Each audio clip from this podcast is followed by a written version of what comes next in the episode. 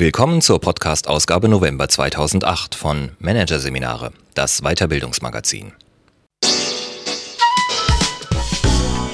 Dieser Podcast wird Ihnen präsentiert von Voiceletter, dem Spezialisten für Competitive Communications.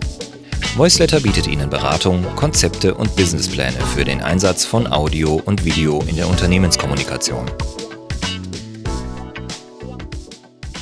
Am Ende dieser Ausgabe hören Sie noch ein paar kurze Hinweise auf weitere Podcasts aus dem aktuellen Heft.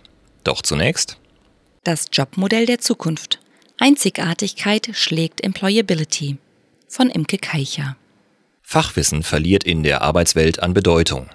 Einzigartigkeit, Kreativität und Empathie deklarieren Zukunftsforscher als die Schlüsselkompetenzen von morgen.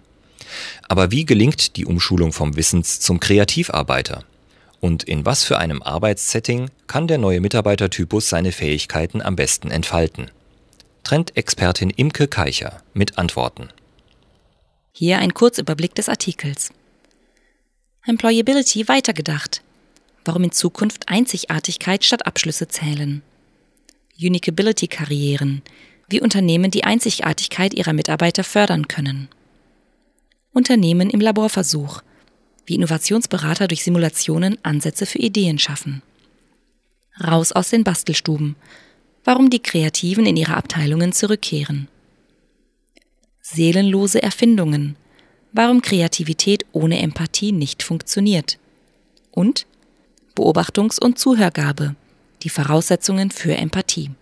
Hubert P., Jahrgang 63, hat alles richtig gemacht gutes Abitur, BWL-Studium an einer renommierten Uni, nebenbei Praktika, Auslandsaufenthalt, Einstieg bei einem Beratungsunternehmen, diverse Weiterbildungen, zwei Arbeitgeberwechsel, mehrere Beförderungen, Verantwortung für internationale Projekte. Und jetzt mit Mitte 40 Zäsur. Sein Arbeitgeber wurde verkauft, für ihn ist kein Platz mehr.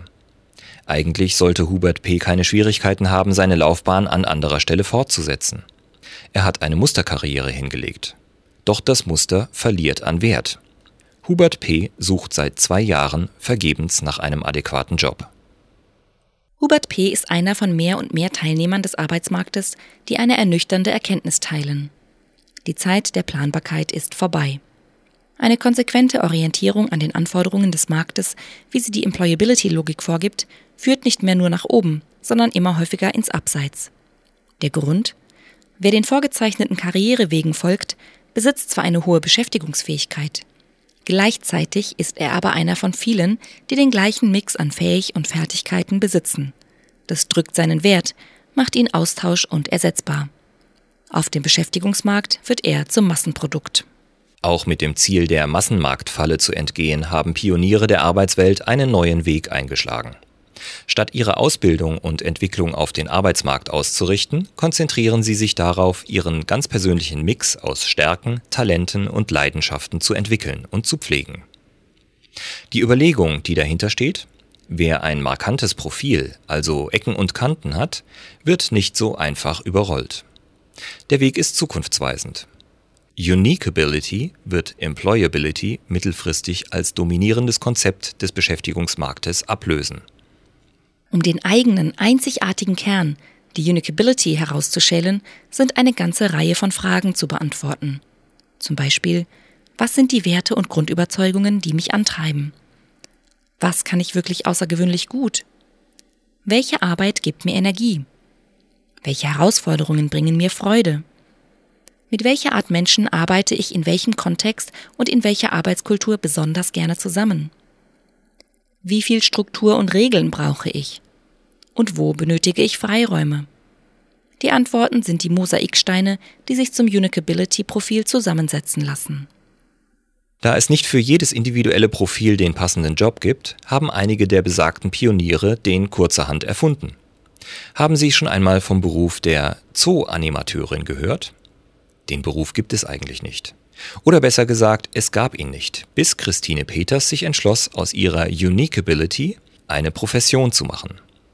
Die tierbegeisterte Arzthelferin beschäftigt heute im Krefelder Zoo Tiere, für die das Zooleben sonst wenig Abwechslung bringt. Besucher, die sich schütteln vor Lachen, wenn die Zebramangusten auf der Jagd nach Mehlwürmern aufgeregt in einem riesigen Jutesack verschwinden, verdanken ihr dieses Schauspiel.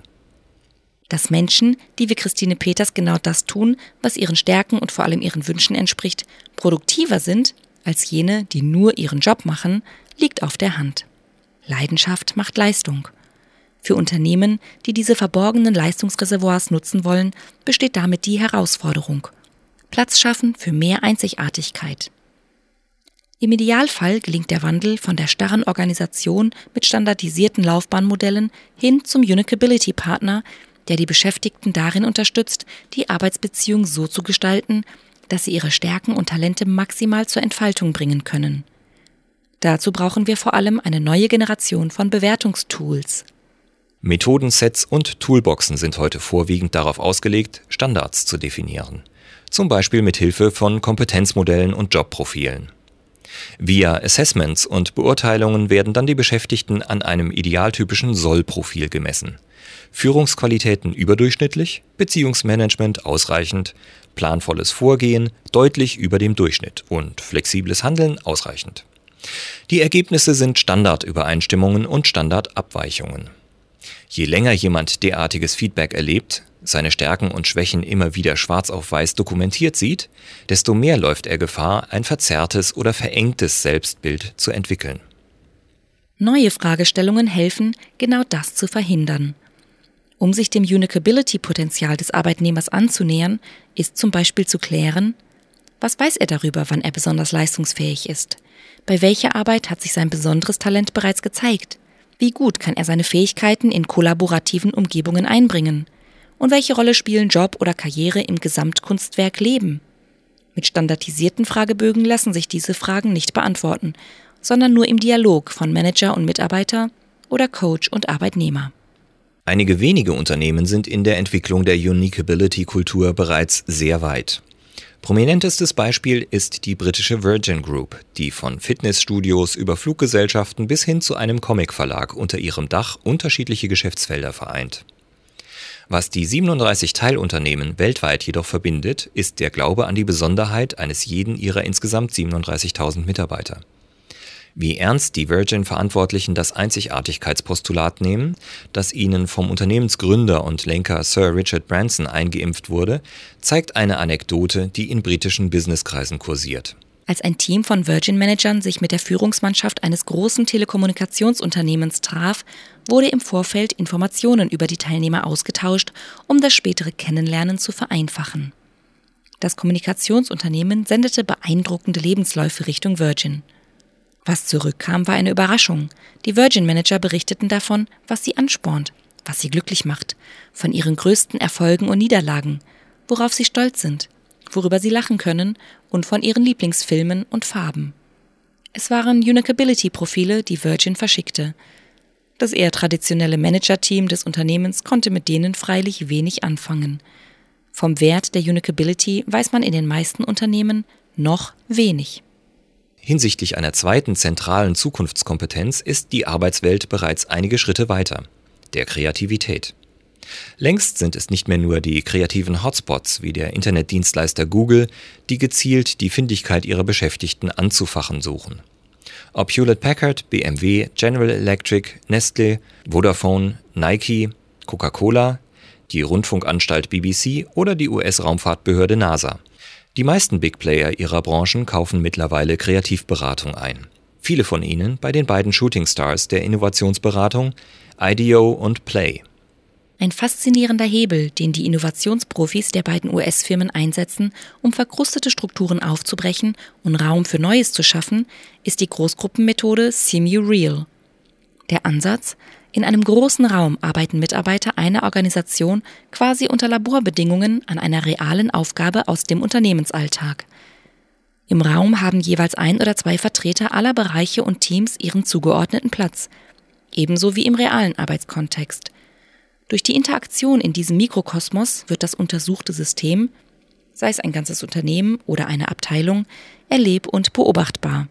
Drin sein, erleben, draufschauen, analysieren und verändern, heißt das Motto der Methode. Denn in der Simulation können Prozessverbesserungen sofort eingespielt werden. Um wiederum in der realen Arbeitswelt Kreativität anzuregen, setzen nicht nur Ideenschmieden wie IDEO und Play zunehmend auf kreativitätsfördernde Arbeitsumgebungen. Lichtinstallationen, Duftspender und Wände, die die Farbe wechseln, liegen im Trend. Im Zusammenspiel sollen sie den Ideenreichtum in den Büros steigern. Mancherorts werden sogar Hirnforscher engagiert, die den optimalen Stimulimix mischen sollen.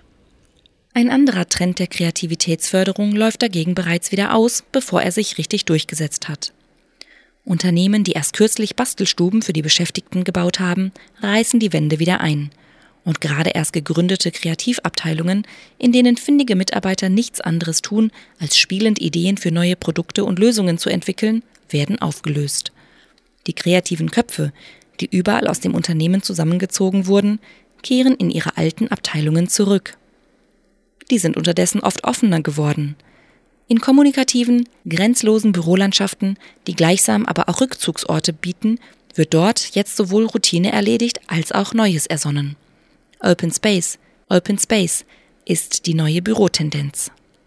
Mit zu dieser Entwicklung beigetragen hat sicher die Harvard-Psychologin Shelley Carson. In mehreren Experimenten hat sie nachgewiesen, dass Kreative vor allem dort zu Höchstleistungen auflaufen, wo viele unterschiedliche Reize auf sie einströmen. Ausgangspunkt ihrer Forschungen war ein Versuch mit 192 Harvard-Studenten, in dem sie die Theorie der höheren Reizbarkeit kreativer Menschen bestätigte. Carson teilte die Studenten in zwei Gruppen ein, in eher weniger kreative und in hochkreative. Beide Gruppen spielte sie ein Band mit einem Text vor, mit der einfachen Aufgabe, zu zählen, wie oft bestimmte Fantasiesilben genannt werden. Was die Psychologen interessierte, war, wie anfällig die Probanden für Ablenkungen sind. Deshalb befanden sich auf dem Band viele Nebengeräusche, später kamen noch visuelle Störer hinzu. Das Ergebnis, die weniger Kreativen konnten problemlos die Fantasiesilben zählen. Die Störer blendeten sie aus. Ganz anders die Hochkreativen. Sie waren extrem gestört, konnten sich nicht auf die Aufgabe konzentrieren. Carstens Erklärung Eine bestimmte Filterfunktion im Gehirn, die sogenannte latente Hemmung, ist bei kreativen Menschen offenbar weniger ausgeprägt. Ihr Gehirn ist buchstäblich offener für Reize von außen. Während das bei der Erledigung von Routine Probleme bereiten kann, bedeutet die geringere Reizschwelle im kreativen Prozess hingegen einen messbaren Vorteil. Also rein mit den Kreativen ins Großraumbüro, denn umso höher es um sie herum hergeht, desto schneller fließen die Ideen. So eine Schlussfolgerung von Carsons Forschungen. Bei aller Begeisterung für Innovation besteht allerdings die Gefahr, dass diese zum Selbstzweck wird. Dann wird Kreativität zur Tüftelei, die, wenn überhaupt, nur noch ideellen Wert besitzt. So geschehen beim Stiftehersteller Stabilo. Bei dem fränkischen Traditionsunternehmen beschäftigte sich gleich ein ganzes Heer von Kreativen damit, die Cap-Off-Time ihrer Klassiker, des Stabilo Point 88, von 100 auf 120 Stunden zu erhöhen. Cap-Off-Time ist jener Zeitraum, den ein Tintenstift ohne Kappe herumliegen kann, ohne dass die Tusche eintrocknet und der Stift versagt. Mit 100 Stunden war man zwar schon Weltmeister, aber den Stabilo-Entwicklern war das nicht gut genug. Und was dachten die Kunden? Das wusste man nicht, die hatte man nicht gefragt. Aber wahrscheinlich würden sie über eine 20-prozentige Steigerung der Cap-Off-Time ebenso wenig in Jubel ausbrechen wie über ein achtlagiges Toilettenpapier, was übrigens ebenfalls eine hochanspruchsvolle Innovation bedeutet. Stabilo hatte Glück. Das Projekt wurde gestoppt. Von Horst Brinkmann, dem neuen Marketingchef. Sein Credo, mit der er bereits dem dänischen Edel-HiFi-Hersteller Bang Olufsen die Verkaufszahlen nach oben getrieben hatte? Nur wer begreift, wie Kunden denken, fühlen und Entscheidungen treffen, kann Produkte und Services an ihrer Realität ausrichten. Es ist Empathie, die Fähigkeit, sich in die Kunden hineinzuversetzen, die Brinkmann einfordert. Empathie ist neben Unicability und Kreativität die dritte Schlüsselkompetenz der Arbeitswelt von morgen. Voraussetzung für das empathische Hineinfühlen sind zwei Fähigkeiten. Erstens die Fähigkeit, exakt zu beobachten, im Gegenüber zu lesen, dessen Stimmungen und Gefühle zu sehen.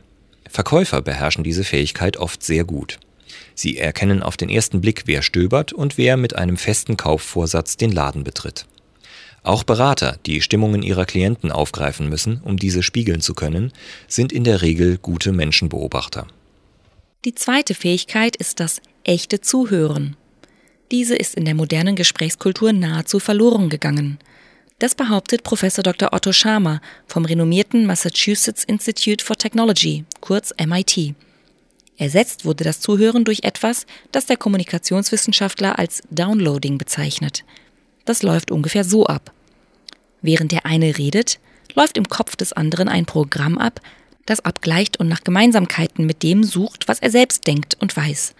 Sobald eine Gemeinsamkeit entdeckt ist, hakt er ein und spult jetzt seinerseits seine Standpunkte herunter, während der Gesprächspartner nur das Gehörte abgleicht.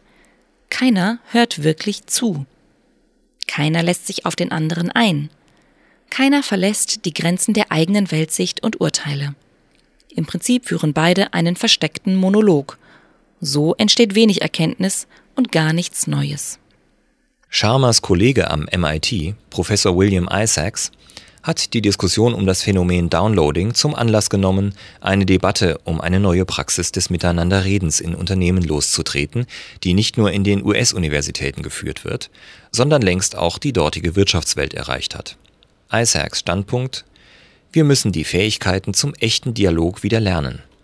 Das braucht vor allem die Bereitschaft und Offenheit, sich auf das Terrain des anderen zu begeben und zeitweise das eigene Beurteilungsprogramm auszuschalten. Dadurch entsteht Raum für neue Gedanken. Unternehmensräume, die nicht durch operative Hektik geprägt sind. Echte Kreativität wird frei.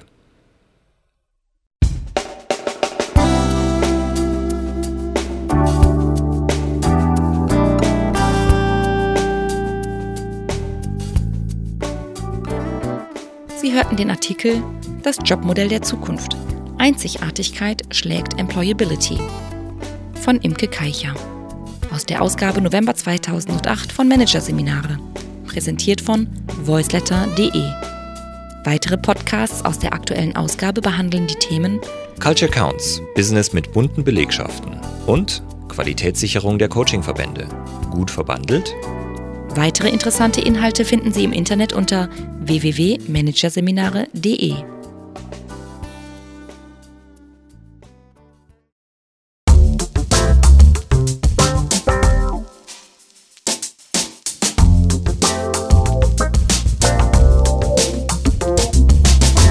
Das war der Podcast von Managerseminare, das Weiterbildungsmagazin. Ausgabe November 2008.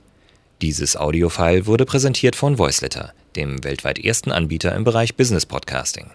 Übrigens, mit unserem neuen Beratungskonzept entwickeln wir für Sie innerhalb von 24 Stunden einen strukturierten Einstieg in die neue Welt der Unternehmenskommunikation per Audio und Video.